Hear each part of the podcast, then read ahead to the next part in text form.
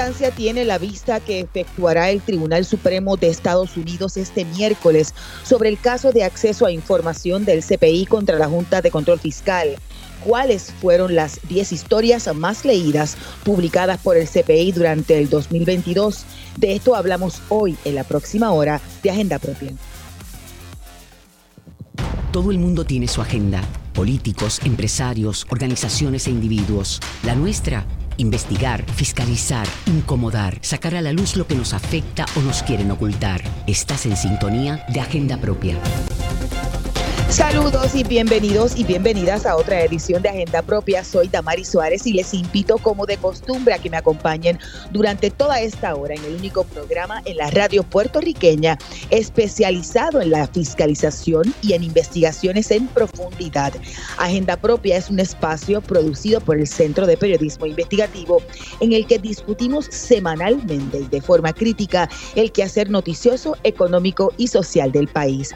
Mantente informado sobre nuestras investigaciones buscando nuestra página www.periodismoinvestigativo.com. También nos encuentras en las redes sociales, en Twitter, en Instagram y en Facebook como arroba CPIPR. Y en nuestra agenda del día hoy eh, vamos a discutir que el Tribunal Supremo de los Estados Unidos evaluará este próximo miércoles el caso del Centro de Periodismo Investigativo contra la Junta de Control Fiscal para lograr acceso a información pública. Más de 30 entidades y 19 profesores de derecho manifestaron su apoyo al CPI ante ese foro mediante 10 escritos que presentaron como amigos de la Corte. Hoy discutiremos los argumentos que tendrá que aquilatar el Supremo de Estados Unidos en contraposición a la alegación de la Junta de que como entidad dentro del gobierno disfruta de lo que se denomina inmunidad soberana. Por lo que para efectos de ellos no tiene que someterse al derecho de acceso a información. Hasta ahora ningún tribunal le ha dado paso a la, razón que ellos plantean. Y hoy también vamos a discutir ya en la segunda parte del programa las 10 historias más leídas publicadas por el CPI durante el 2022. Iniciemos Agenda Propia.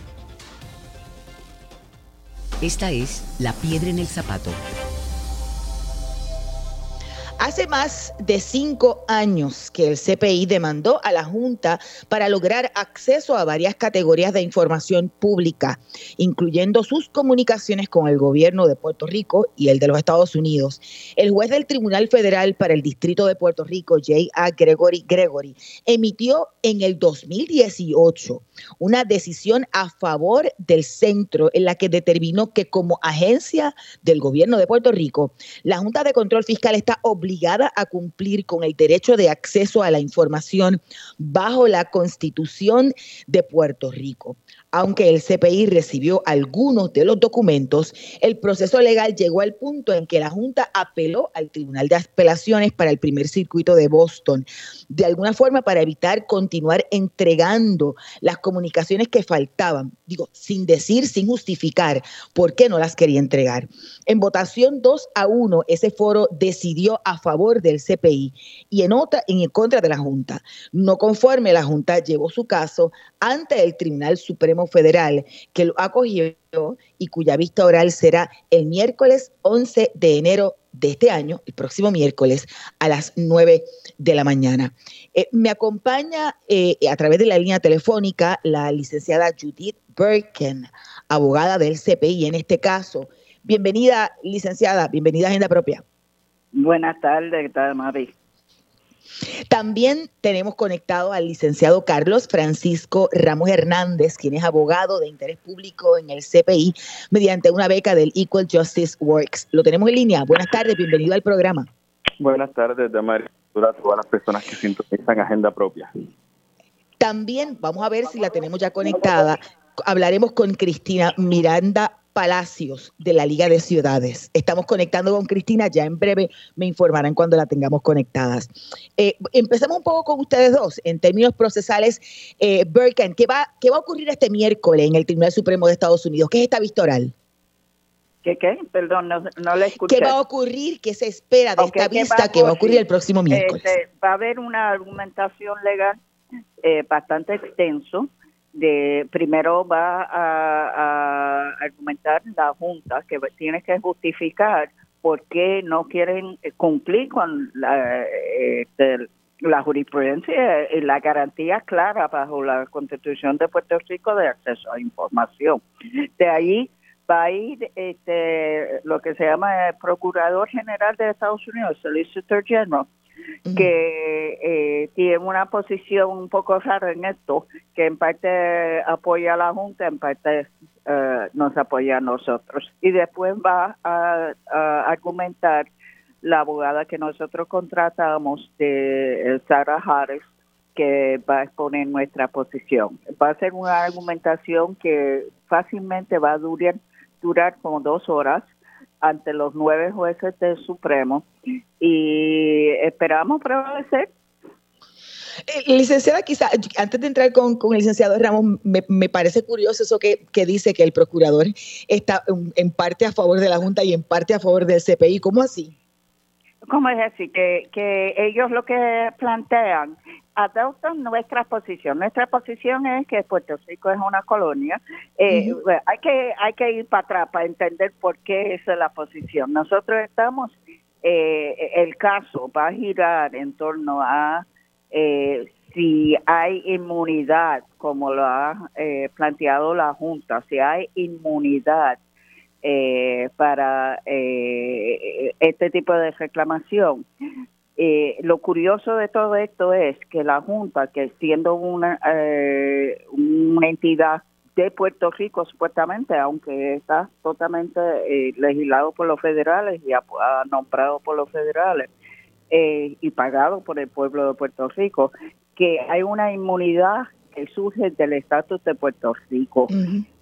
y que ellos deben hacer lo que aprovechan esa inmunidad para negar acceso a la información sobre nuestra eh, nuestra gobernanza aquí en Puerto Rico. Sé, los Estados Unidos en parte ha adoptado nuestra posición de que Puerto Rico es una colonia, que aquí no hay ese tipo de inmunidad, pero ellos tienen unos remedios que realmente no nos convienen porque ellos plantean que se debe volver el, devolver el caso después de seis años a casi seis años a este a instancia a Luis García Gregory de nuevo para atender unos puntos nuevos. Ok, ok. Eh, eh, eh, quizá un poco para entrar en, en, términos de la importancia de este caso, lo he visto en varios editoriales que han publicado y en reportajes que se han publicado desde la pasada semana. licenciado, digamos, ¿cuán, ¿cuán, importante es este caso y esta vista para el derecho de acceso a información? Bueno, eh, lo, primero, el derecho a acceso a la información sigue vigente y nada de lo que pase en este caso, ¿verdad? Y lo que se argumente y lo que decide el Tribunal Supremo de Estados Unidos va a afectar el derecho que tenemos todos los puertorriqueños, con excepción que si no lo resuelven a favor, la Junta estaría exento de cumplir con ese derecho, que es una cosa absurda, y eso es lo que se ha hablado en diferentes editoriales y diferentes notas que han estado cubriendo lo que va a pasar en la vista, y es que la Junta quiere un trato especial privilegiado. Es una entidad dentro del gobierno de Puerto Rico, se paga con fondos este, públicos, ¿verdad? Del, del, dinero de impuestos que pagan todas las personas en Puerto Rico, pero quieren que lo traten distinto a las demás agencias del gobierno de Puerto Rico. Ese es el absurdo de este caso, ¿verdad? Que es la posición que asume la Junta en este momento y que ha asumido eh, en, a lo largo de estos cinco años, casi seis, como comenta Judith, que lleva que lleva este litigio. Quieren un trato distinto, ¿verdad? Y, el CPI ha ganado tanto en el Tribunal de Distrito, de Instancia, en el, primer circuito en Boston, y es la Junta, ¿verdad?, quien recurre al Tribunal Supremo de Estados Unidos pidiendo su pretexto de legalismo, ¿verdad? Porque esa la doctrina de inmunidad soberana son pues un invento jurídicos, cosas que se inventan verdad los abogados y tienen unos obviamente unos principios de, de los verdad los entendidos democráticos que tienen este las naciones del mundo, pero como dice yo, Puerto Rico es una colonia, esa inmunidad que reclama la Junta eh, está la que reclama ahora que después ha cambiado un poco la posición le corresponde a los estados y Puerto Rico no es un estado de la Unión de los Estados Unidos y pues por ende eh, pues, pues no, no tiene una justificación, ¿verdad?, que valide que no pueda eh, eh, entregar esa información eh, que se le lleva solicitando por mucho tiempo y que es un derecho que le aplica a todas las otras agencias y entidades del gobierno de Puerto Rico, ¿verdad? Que son parte de este gobierno territorial colonial. Quizá un poco para dar seguimiento a eso, eh, eh, ¿cuán contradictorio es que levanten esa, ese argumento cuando inicialmente ya habían entregado una cantidad de documentos? Que ellos realmente, si me permite, ellos realmente han cambiado su posición a través de todo el litigio, pero al principio ellos dijeron que ellos afirmaban que tenían inmunidad, pero que iban a cooperar y iban a entregar. Y tuvimos un proceso de como seis meses entre 2018, mayo de 2018, cuando el juez García Gregory eh, falló a favor nuestro en un sinnúmero de planteamientos, pero una decisión de casi 40 páginas y, y la Junta empezó a entregar materiales, pero no nos dejaron saber hasta como seis meses después que estaban reteniendo, es decir, no divulgando más materiales, más documentos de lo que estaba entregando.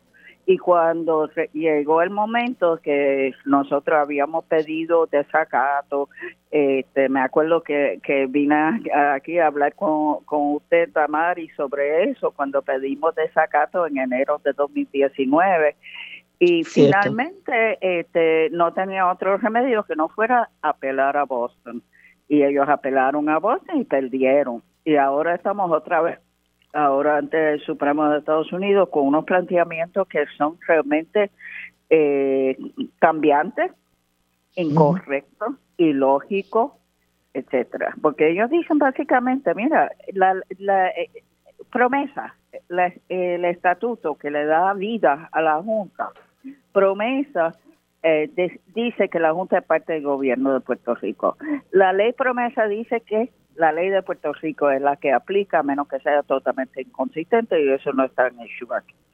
Este, pero, y también dice que el único foro donde podemos ir es el Tribunal Federal. No podemos ir al Tribunal de Puerto Rico para cuestionar estas cosas. Y entonces, pero si vamos al Tribunal Federal, la Junta viene con esa nueva teoría de inmunidad, que es una impunidad total. Ellos son los que tienen el poder último en Puerto Rico y no podemos averiguar cómo están ejerciendo ese poder. Ramos, ¿quería añadir algo? No, estoy, de acuerdo con, todo lo, que lo que comenta Judy. O sea, e, en efecto, han cambiado sus teorías, han ido modificando según las etapas y al final del día la pregunta es una, ¿qué están escondiendo? ¿Qué, qué no quieren que se sepa? ¿verdad? Porque a lo que hay detrás de todo esto, ¿verdad? En la argumentación del miércoles se van a hablar de todas estas doctrinas, van a hablar de los territorios, van a hablar de las tribus indígenas, van a hablar de los estados, federalismo, van a hablar de muchas cosas. Pero al final del día es un caso de acceso a la información pública, comunicaciones entre el gobierno y la Junta, ¿verdad? Las decisiones que se toman, cuáles son las posiciones que asumen tras bastidores, ¿verdad? En comunicaciones electrónicas y qué es lo que dicen al frente al público. De eso se trata. Algo están escondiendo, ¿verdad? Por eso, si pueden, nos llevarían hasta el Tribunal Celestial, ¿verdad? Porque no quieren que se conozca cómo se toman las decisiones en el país, porque al final del día ni el gobernador Luis, ni la Cámara de Representantes, ni el Senado, es la Junta quien tiene la última palabra de todas las decisiones que se toman aquí. Son literalmente la representación del imperio en esta colonia y no quieren que se sepa lo que está pasando. Así que yo creo que deja mucho que desear que o, podemos leer entre líneas quizás eh, que el hecho que estén cambiando tanto este, sus posiciones jurídicas y legales. Eh, de hecho, más de 30 entidades y 19 profesores, como decía un principio de derecho, manifestaron su apoyo al CPI en 10 escritos que han presentado ante el Tribunal Supremo de Estados Unidos. Una de ellas es la Liga de Ciudades, que ya tenemos conectada a Cristina Miranda Palacio. Saludos, bienvenida a Agenda Propia. Saludos, Damaris, encantada de estar aquí compartiendo el espacio con ustedes. Eh, ¿por, qué se une eh, esta organización y por qué ustedes en la liga entienden que la Junta le debe aplicar, le tiene que aplicar el derecho de acceso a información pública? Bueno, la liga se une porque es parte de nuestro compromiso con, la justicia en Puerto Rico, ¿verdad? O sea, el compañero que estaba hablando hablaba de que Puerto Rico es ciertamente una colonia y aquí, eh, aquí hay que seguir unas, unas leyes y unas reglas y la Junta de Control Fiscal campea, ¿verdad? Campea por su respeto y toma decisiones mal informadas, eh, basándose en asuntos de austeridad completamente. Son decisiones ideológicas, no son decisiones que estén sustentadas en el cuerpo del derecho. Por eso una de las cosas que la Liga lleva un tiempo pidiéndole al gobierno federal es que se complete una auditoría del cumplimiento de la Junta de Control Fiscal con el texto de promesa, ¿verdad? Eh, no quieren, no quieren eh, enmendar promesa, no la quieren eliminar, no quieren auditar la deuda, está bien, pues no, no hagan eso. Eh, deberían, ¿verdad? Pero no lo quieren hacer. Pero entonces vamos a auditar el cumplimiento de la Junta con, con el cuerpo de promesa y vamos a ver que no está ahí.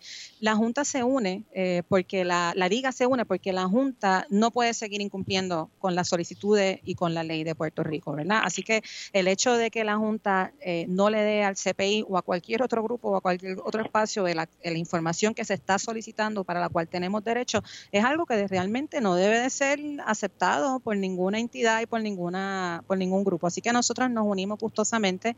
Nos parece que la demanda, no, no nos parece, sabemos que la demanda del CPI está sustentada eh, en derecho, por eso apoyamos con un amicus. La Liga también tiene una demanda en contra de la Junta de Control Fiscal por su interpretación acomodaticia acerca de una orden de la juez Swain sobre la, ley 29, eh, ¿verdad? Eh, así que entendemos que era lo correcto, ¿verdad? Eh, unirnos eh, y apoyar a un grupo que está haciendo tanto por Puerto Rico en contra de la Junta, que está haciendo mucho por Puerto Rico, pero desde el lado negativo. Así que por eso es que estamos aquí. Miranda, del, Supremo determinar que no le aplica el derecho de acceso a información eh, es permitir que la Junta opere por encima de la ley. Digo, le pregunto porque la Junta maneja millones de dólares, ¿verdad? Y sus decisiones no solamente son la última palabra en Puerto Rico, sino que tienen impacto por las próximas décadas. Claro, bueno, por las, por, las próximas décadas. generaciones, debo decir. Por las próximas generaciones. Yo me preocupo por mi sobrina de cinco años. Yo de verdad que no, no, sé lo que estamos dejando. Yo creo que sería eh, un, un, golpe eh, nefasto eh, para Puerto Rico si el Supremo decidiera eso. Yo no soy abogada, yo soy planificadora, ¿verdad? Pero sé que las decisiones no siempre se toman basadas en el derecho o en lo correcto. Así que a mí, honestamente, yo no, yo no, ¿verdad? Mi expectativa sería la justicia, eso es lo que uno espera, pero no sé. Eh, si eso pasase, sería ciertamente un cantazo para Puerto Rico que habría que seguir luchando y habría que ver en dónde se lucha eso y en dónde se sigue, se sigue la, la pelea. Estamos ahora con un cambio político en los Estados Unidos, hay que ver lo que pasa ahora con la Cámara, o sea que estamos en un momento eh, interesante. Eh, pero vamos a ver, o sea, yo, yo creo que el hecho de que no, de que no, de que no sepamos lo que va a pasar no, no, no nos puede, eh, no nos puede hacer que no nos unamos. Hay que meterse porque realmente eh, esto era una, esto es una batalla que hay que dar. Y yo, yo creo que está, no, no está por acabarse pronto. Eh, yo, nosotros, bueno, en el caso mío, me quito el sombrero de, periodista del centro y de moderadora de este espacio para ponerme el sombrero de presidenta de la Asociación de Periodistas, que también, como lo hicimos en el Tribunal del Primer Circuito de Boston, nos unimos a un amigo de curie, en este caso ante el Tribunal Supremo, y es que lo que plantea el CPI se extiende a los periodistas y las periodistas que pertenecen a la ASPRO y que han confirmado eh, a través de, expresiones eh, a, solicitud nuestra de que se extiende a otros, a otros medios. Cuando se le cuestiona sobre sus gastos o decisiones específicas, no, no, no, no responden, ¿verdad? Aunque tienen un portal, ellos ponen públicamente la información o las cartas que entienden que son públicas, pero no nos consta, nos consta que no todo lo que es público o lo que es eh, documentos o informaciones que ellos manejan lo hacen y sobre todo cuando operan en contra de sus acciones o se le pide una rendición de cuentas sobre sus gastos que son millonarios. Este, quizá un poco. Eh, ellos, ellos ellos rehusan someterse a una auditoría, como dice Cristina. Este, lo que ellos quieren es controlar la información que llega al pueblo de Puerto Rico. Así es que ellos están constantemente dice la Junta que si queremos acceso a información podemos ir a su sitio cibernético y acceder a los documentos que ellos han decidido someter, que no incluye, por supuesto, los correos electrónicos entre los miembros de la Junta y las distintas, uh, el distinto, eh, los distintos gobiernos, ya sea de Puerto Rico o Estados Unidos. Lo que nos han dado es lo que ellos han seleccionado. Ellos quieren controlar ese proceso. Ellos no quieren someterse a un eh, tribunal que le va a vigilar que, cuál es su cumplimiento. Y esto es un, un derecho básico en Puerto Rico. Esto está en las fibras de, lo que es el ordenamiento jurídico en Puerto Rico. Esto ha sido establecido desde hace décadas en Puerto Rico. De allí salí, uh, supimos lo que pasó en este en Cero en otras cosas. A través de los años es bien importante este, afirmar el acceso de información, que es uno de los puntos básicos, de eh, uno de los trabajos básicos del Centro de Periodismo Investigativo. También quiero señalar que el apoyo que hemos recibido en esta gestión ha sido brutal. Una cosa eh, fuera de, lo normal. Hemos recibido a, la Liga de Ciudades, este, eh, la Comisión de Auditoría de la deuda, los, las organizaciones de periodistas, como mencionó Damari, las organizaciones eh, de periodistas de Estados Unidos, CNN en español, este, las organizaciones comunitarias en Puerto Rico, hasta la Cámara de Representantes de Puerto Rico, en algo nos apoyó.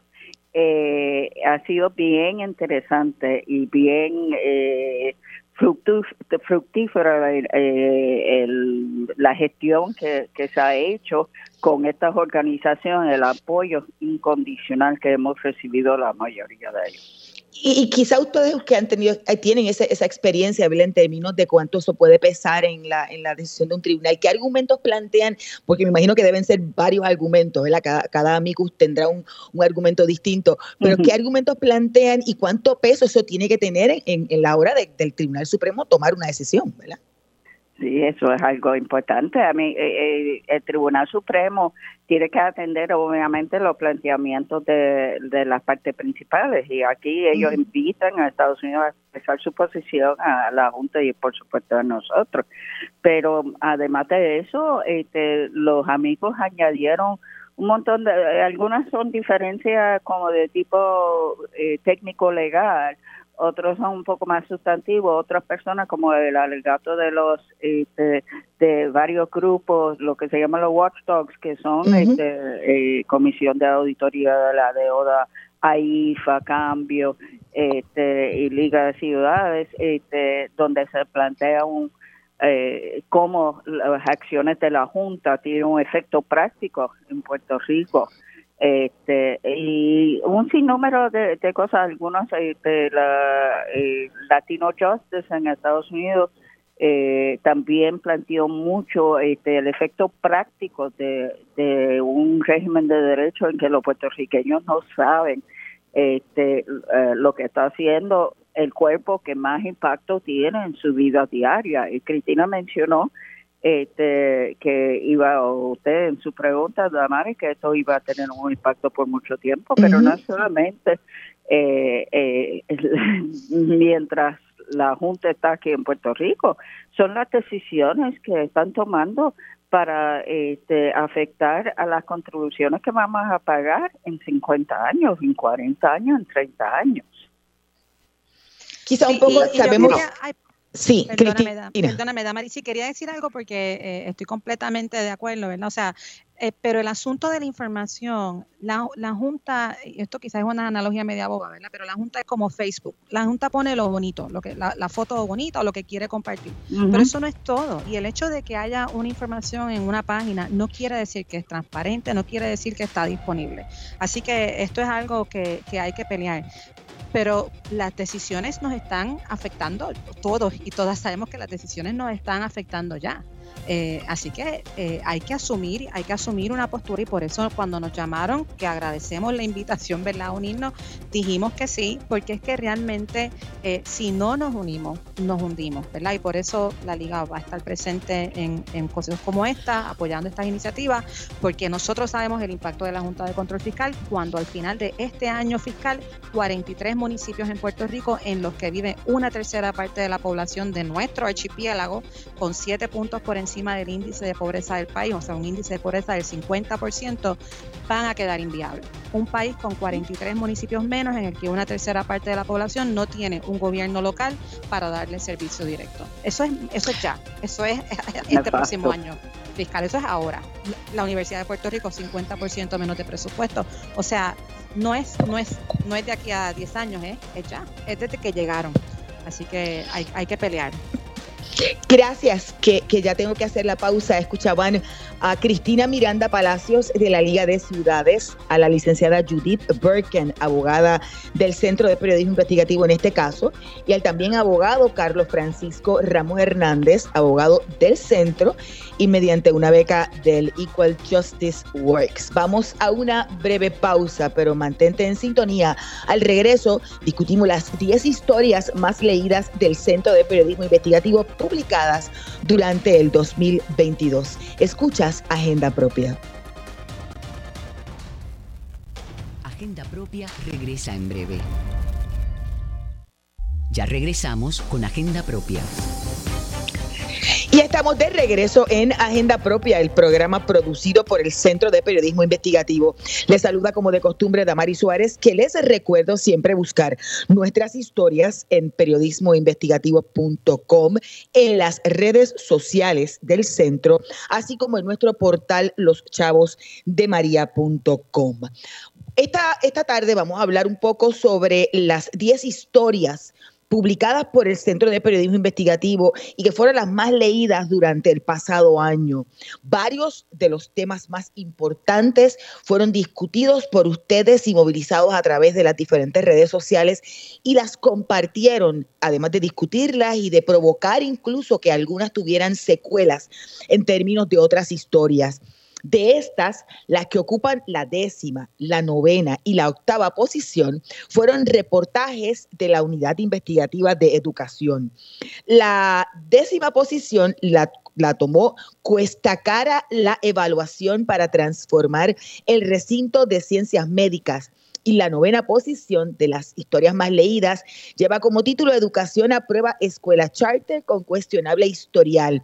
Ambas fueron escritas por Tatiana Díaz Ramos y esta última en particular reveló que el Departamento de Educación llegó a un acuerdo con la entidad Neighborhood Association for Intercultural Affairs, Puerto Rico Inc., para operar en la isla una escuela charter, a pesar de que esta escuela newyorkina había tenido señalamientos de la oficina del Contralor de ese estado y que uno de sus incorporadores se había declarado culpable por malversar fondos en otra organización sin fines de lucro que presidió también en la ciudad de los rascacielos. Como resultado de esta investigación del CPI, el 6 de octubre del 2022, Educación canceló el contrato que había sido cuestionado por la oficina del inspector general de los Estados Unidos. La octava posición de las historias más leídas del 2022 la ocupó el jonrón de un estudiante atleta de la isla Nina. En esta historia, José M. Encarnación nos narra la historia de Bimbino, un jovencito de apenas 15 años que junto a sus padres hacen innumerables sacrificios para estudiar y practicar deporte viviendo en Vieques. Esta historia nos da un ejemplo de la invisibilidad de los retos a los que se enfrentan los residentes de la isla Nena para hacer las cosas más simples para los que vivimos acá, nosotros en la isla grande. La séptima historia más leída del CPI en el 2022 lleva como título Canales de riego sin limpiar y la tala de manglares empeoraron las inundaciones extremas en Salinas. La historia, una de varias de seguimiento de Víctor Rodríguez Velázquez, plantea que la falta de limpieza de canales de riego y el incremento de la deforestación de manglares en años recientes fueron los factores que empeoraron los efectos de las hasta 25 pulgadas de lluvia que dejó el huracán Fiona en Salinas, provocando que sobre 400 personas de las comunidades Playa, Playita y las mareas en ese municipio tuvieron que ser desalojadas ante la entrada de agua a sus residencias. Para discutir esta historia y otras también en términos de, Salinas y lo que publicamos en el CPI sobre las mareas, nos acompaña en línea telefónica Víctor Alvarado, cofundador de Diálogo Ambiental. Saludos y bienvenido a Agenda Propia. Saludos, Damaria, a ti, muchas felicidades y muchas felicidades también a todos los que escuchan tu programa día tras día y y en este nuevo año también que nos traiga muchas cosas buenas. Muchas gracias, igual para todos ustedes allá en Salinas. ¿Qué otros factores, y si fueron estos los principales, también agravaron las inundaciones en esas comunidades en Salinas? Lo que pasó en Fiona fue una cosa bien fuerte. Sí, verdad, como muy bien estabas diciendo en, esta noticia, eh, esto de la, deforestación en términos de los manglares, en, en, en, ese caso se estaba hablando un poco, ¿verdad?, de lo que había pasado en, en Bahía de Jobo, eh, allá en la comunidad de las mareas y, y, y, la acaparación de, de, los terrenos en las costas. Eh, pero eso no solamente ocurre ahí, ha estado ocurriendo lamentablemente en toda la costa de Salinas y, y obviamente eso tiene un efecto en, en, en cómo impacta la, las marejadas en, en el área en épocas de huracanes, cuando pasa un huracán o cuando pasa una tormenta. Eh, también tenemos un problema gravísimo con, con esto de la remoción de terrenos, especialmente en suelos que son agrícolas, eh, que ya está pasando en Salinas, allí se está construyendo ya un, uno de estos proyectos solares a escala industrial eh, y, al, impactar el suelo y al compactar el suelo, lo que ha hecho que el agua que antes se sumergía en esa área ahora llega a la comunidad del Coquín San Felipe, que son las comunidades que llegan, que quedan al sur. Y lo que vimos en Fiona y en las lluvias que hubo en los días subsecuentes eh, es que la cantidad de agua aumentó, ¿verdad? Porque ahí sí antes se inundaba, pero en esas lluvias, debido a toda esta deforestación y lo que está ocurriendo con los suelos agrícolas, eh, aumento el agua en lugares que antes no se inundaban, ahora sí, y donde antes se inundaba, pues eh, ahora la cantidad es mayor. La, el agua, para que tenga una idea, en algunas casas el agua entró por la ventana de las casas. Dios eh, santo y, por ejemplo, ¿y qué ha ocurrido en términos de ayuda gubernamental a estas personas que fueron damnificados y que, y que se les inundó su residencia y que perdieron posiblemente todo a, más de tres meses del paso de Fiona, Alvarado? Pues e, eso es uno de los de las preocupaciones mayores que tiene la comunidad porque, ¿verdad? En, la ayuda inmediata y, y lo que hace tanto el gobierno como como muchas organizaciones que comienzan a ayudar a las personas directamente a recuperar quizás lo material, ¿verdad? Eh, la cama, perdieron las neveras y toda esa ayuda que inicialmente se incluye, pero la, pero el problema es que no están resolviendo eh, el, el problema de fondo porque todavía allí siguen construyendo, eh, todavía se sigue deforestando, ese asunto de la, de, la, de eh, sigue inconcluso porque allí todavía hay personas que siguen eh, deforestando y rellenando la zona marítimo terrestre. O sea que, que lo material inmediato pues sí se atiende, pero cuando venga el próximo huracán va a pasar lo mismo. Entonces la crisis no puede ser lo que vamos a vivir en el resto, las personas no pueden vivir de crisis en crisis. La crisis no puede ser la, lo que diariamente van a estar sufriendo las personas. En estos días hace dos días hubo una pequeña lluvia, ¿verdad? Llovió fuerte, pero fue muy bien pequeña, pues, como media hora, y, ya había allí eh, en, algunas comunidades que volvió se inundaron algunas calles. Entonces, si el gobierno solamente se va a quedar eh, en que cuando venga el, problema, cuando la gente se inunde, de, eh, estar año tras año, pues regalando camas y regando neveras, pues, pues eso no, no va a resolver el problema. Aquí tenemos que comenzar a planificar la planificación. Hay estos proyectos que se están construyendo hay que detenerlos y otros que se están proponiendo para seguir acaparando los suelos agrícolas y que sigue poniendo en peligro a las comunidades de que, de que la cantidad de agua en la lluvia pues aumente, pues eso, eso hay que detenerlo. Y, el, y el problema es que no, el gobierno no está pensando en eso. Y, quizá un poco me adelantó parte, pero me gustaría que, que, me hablara más a, profundidad. O sea, el año pasado el, asunto este del daño ambiental en las mareas y en, en Jobo, este, fue bien, una cosa bien discutida eh, por las construcciones ilegales. Y la secretaria dijo algo de que la, en, con Fiona se llevaron un montón de muelles ilegales, etcétera, etcétera. Pero realmente no ha ocurrido nada más. No ha habido seguimiento del gobierno. Bueno, no, no ha habido ninguno. Aquí hay un, aquí hay un puente sobre el río mm. Nigua eh, que se construyó ilegalmente y que nosotros hemos estado ahora, no verdad, nos hemos estado reuniendo en, en varias comunidades haciendo acciones en conjunto y estamos solicitando que ese puente tiene que ser removido inmediatamente porque ese puente eh, cuando aumentó el flujo del río lo que hizo fue que el río se salió hacia las comunidades y, y ese puente tienen que removerlo y, y, se lo exigimos a recursos naturales, al cuerpo de ingenieros, se le envió cartas a todo el mundo y nadie hace nada, esperando quizás que venga la próxima lluvia y vuelva a pasar lo mismo.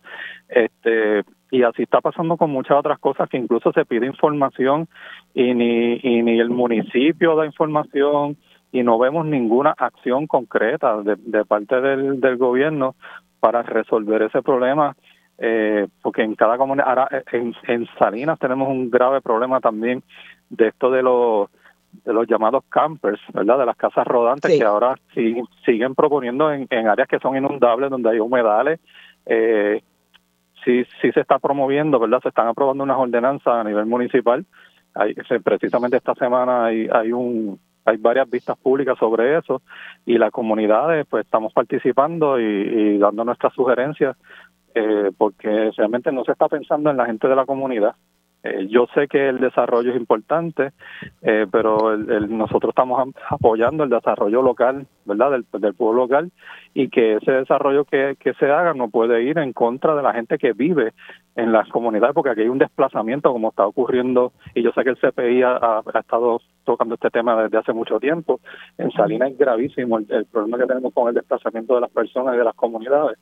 Eh, y pues las comunidades seguimos luchando para que estas cosas no ocurran y pues lamentablemente, como vuelvo y repito, los, gobiernos no están atendiendo ese, ese asunto tan primordial.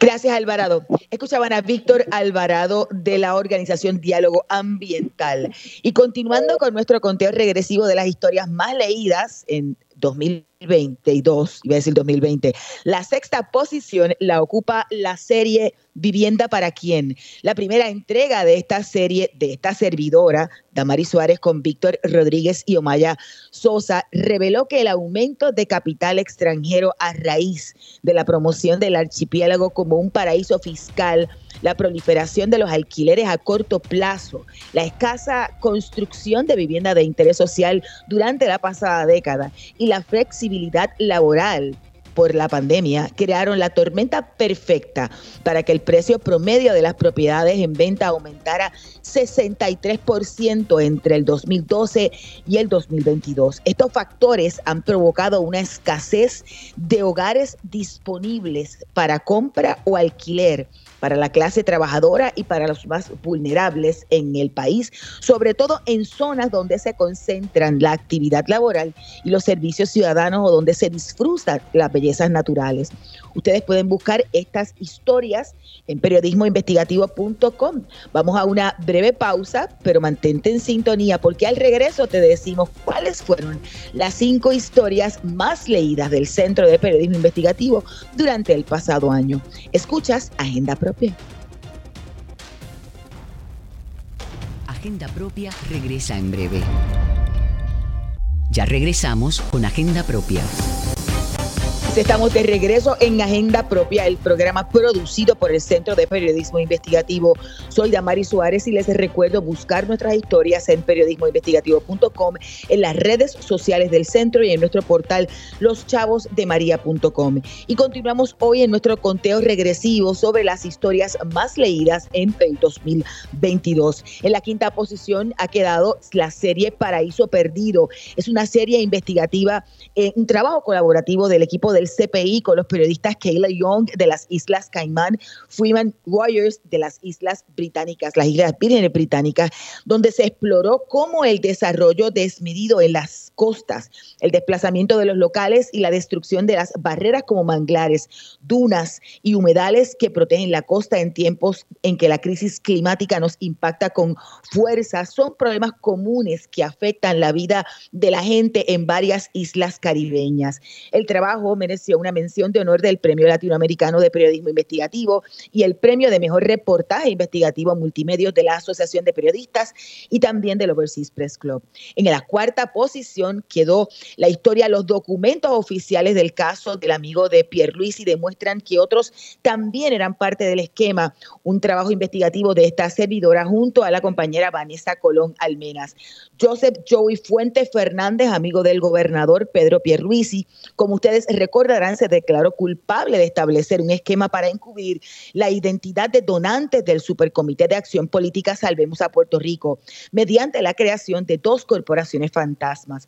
Fue el CPI quien publicó el 25 de julio del 2020 la investigación que denunciaba que este Super PAC, que impulsaba una campaña en contra de la gobernadora Wanda Vázquez y que había sido registrado por un donante y allegado de Pedro Pierluisi, había recibido un cuarto de millón de dólares en donativo de dos fundaciones fantasmas, lo que dio paso a las querellas que dos años después provocaron la admisión de culpabilidad de Fuentes Fernández. En un tercer lugar quedó la historia negligencia local y federal propicia crimen ambiental en la bahía de Jobo en Salinas, escrita por Víctor Rodríguez y Omaya Sosa, quienes narran cómo décadas de negligencia permitieron un crimen ambiental en la reserva Bahía Jobos en Salinas, en el que están implicados el gobierno de Puerto Rico y federal al incumplir consistentemente el descargo de sus funciones. En una cuarta posición, debo decir, en una tercera posición. Eh, dice, los primos del gobernador tienen, en una segunda posición, tienen los primos del gobernador, tienen más de 20 corporaciones de bienes raíces, consultoría y residenciales públicos. Esta investigación, que fue la segunda más leída, fue escrita por esta servidora junto a Wilma Maldonado y Vanessa Colón, y revelamos que además del negocio de administración de residenciales públicos, actividad por la que las autoridades federales conducen una pesquisa que involucra a Walter y Eduardo Pierre quienes son primos del gobernador Pedro Pierluisi. Las familias Pierluisi Incern y Pierluisi González Coya tienen 24 corporaciones activas en Puerto Rico y la Florida. Como parte de la investigación se le requirió al Departamento de la Vivienda auditorías pendientes o finales sobre el manejo de los contratos de American Management. La agencia evadió la petición de información, no obstante, al mes de los allanamientos federales, la Administración de Vivienda Pública anunció la cancelación de los contratos por alegado incumplimiento. Nos acompaña Palmira, Ríos, investigadora de la Escuela Graduada de Administración Pública de la Universidad de Puerto Rico, para hablar sobre esta historia. Muy buenas tardes, doctora. Bienvenida a Agenda Propia. Saludos, Mari. ¿Me escuchas? Le escucho perfectamente. ¿Cree que el gobierno local canceló los contratos como consecuencia del allanamiento de los federales? Bueno, ciertamente eso tiene que haber sido un factor, pero lo que fue el factor que llevó a todas estas acciones tiene que haber sido la acción del CPI al develar esta situación, este acto de corrupción eh, y el develar lo que entendemos son estos los riesgos de la corrupción que ya se estaba realizado. De hecho, los creo que son dos, tres y cuatro artículos a los que hacía referencia, todos son ejemplos de lo que se han identificado como los riesgos de corrupción, el nepotismo, la contratación, todos estos contratos para infraestructura, y los procesos de captación del Estado, cuando se empiezan a manejar y, mal manejar las normas y las reglas para facilitar este tipo de contratación. Y el otro que tenemos que mencionar también son los estados de emergencia. Todos estos son como banderas rojas que se eh, deben ser eh, la base para fiscalizar mejor la gestión pública. Ese trabajo, y tengo que reconocerlo y celebrarlo a ustedes, lo llevaron a cabo el CPI a pesar de todas las dificultades que enfrentan y la resistencia del gobierno de Puerto Rico a cumplir con su obligación de transparencia y rendición de cuentas y facilitar el acceso a la información. No es aceptable que ustedes tengan que estar yendo constantemente a los tribunales a exigir acceso a información que es pública, que tenga que utilizar sus recursos, su tiempo, para poder informarnos a nosotros, a nosotras, la ciudadanía, y poder entonces ejercer nuestros derechos ciudadanos. Así que eh, yo creo que estos casos, estas situaciones, eh, ejemplifican la importancia del papel de los medios de comunicación y la prensa para el ejercicio de la democracia y de poder ejercer efectivamente los derechos ciudadanos. Y eso fue lo que hicieron y estos casos muy penosos, eh, pero que nos obligan a continuar fiscalizando y apoyando el trabajo que hacen los medios de comunicación en Puerto Rico, en particular el CPI. Y, le planteo porque en, varias de, las, de estas historias, ¿verdad? Este, incluyendo la, la de Joey Fuentes, han sido eh, eh, provocado, investigaciones provocadas por eh, planteamientos en investigaciones publicadas inicialmente por el, por el CPI o por requerimientos de información del, del CPI y, que, y que terminan de, ¿verdad? posteriormente en la admisión de culpabilidad de, de caso de fuentes o en el caso de este que nos ocupa, el hecho de la cancelación tan cercano el asunto de haberse publicado la investigación y de haberse dado los allanamientos federales. Bueno, son un ejemplo claro de la importancia de la fiscalización que ejercen los medios. Y tanto ustedes como el resto de los medios de comunicación tienen que fortalecer esa capacidad y obviamente el acceso a la información es importante que, que, se, que se continúe, que se mantenga. Yo creo que los radioescuchas tienen que escuchar que la, el combate a la corrupción no es solamente una cuestión ética o moral, es que la malversación de fondos públicos va contrario, impide que fondos lleguen a los más necesitados de Puerto Rico. Puerto Rico es el territorio más pobre de los Estados Unidos. Así que todo este dinero está llegando a sectores privilegiados, algunos porque son familias, otros porque son tienen relaciones políticos partidistas, pero no llega en la forma, en la, en la rapidez o la cantidad que necesitan nuestros sectores vulnerabilizados en Puerto Rico. Por eso es que el combate a la corrupción tiene que ser algo fundamental de todos y nosotros y nosotras.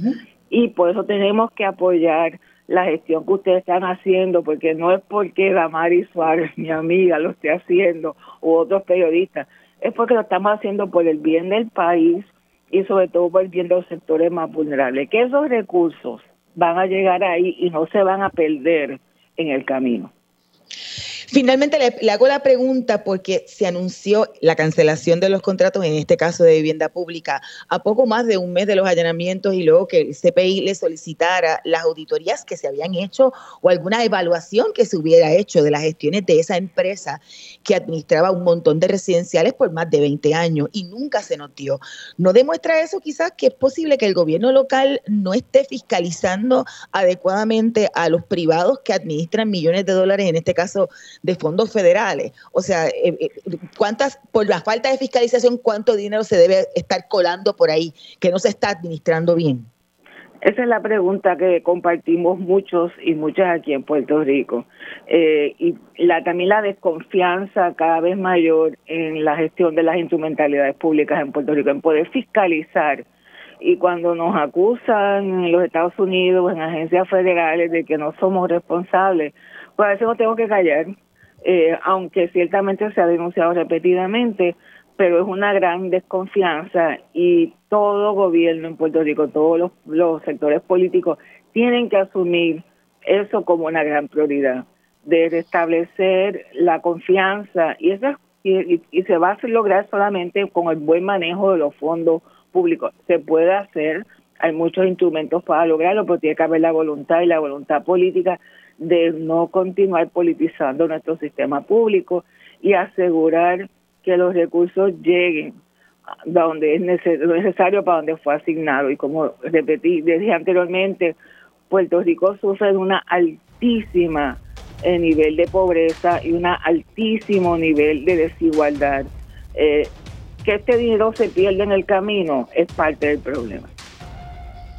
Gracias, doctora. Escuchaban a Palmira Ríos, investigadora de Administración Pública de la Escuela Graduada de Administración Pública de Recinto de Río Piedras de la Universidad de Puerto Rico. Y para culminar el conteo regresivo, la historia más leída del 2022 fue la que lleva como título Educación planifica nueva ola de cierre de escuelas escrita por Tatiana Díaz y José Encarnación. El Centro de Periodismo Investigativo tuvo acceso a principios del 2022 a un nuevo plan maestro de infraestructura, la visión de futuro del Departamento de Educación, que proponía el cierre de otras 83 escuelas antes del 2026. Luego que esta investigación fuera publicada en medio del proceso de confirmación del entonces secretario, ahora secretario confirmado Ramos Párez, al cargo, el Departamento de Educación eliminó el mapa interactivo que señalaba las escuelas que se iban a cerrar pero el Centro de Periodismo Investigativo ya había hecho una captura de pantalla. La presión pública y de uniones y asociaciones docentes lograron que se frenara el plan y que Ramos Párez tuviera que prometer durante las vistas públicas para su confirmación como secretario de Educación en propiedad que mantendría las escuelas abiertas. Esta fue la noticia más leída del 2022. Hemos llegado al final de esta edición de Agenda Propia, por lo que les recuerdo siempre buscar todas nuestras historias en periodismoinvestigativo.com. Además, allí puede suscribirse a nuestro boletín para que reciban directamente en su correo electrónico nuevas investigaciones y contenidos exclusivos en periodismoinvestigativo.com. También pueden visitar el kiosco virtual del Centro de Periodismo Investigativo y adquirir con sus donativos nuestros artículos. Gracias siempre por la sintonía. Los esperamos la próxima semana. Hasta aquí, Agenda Propia.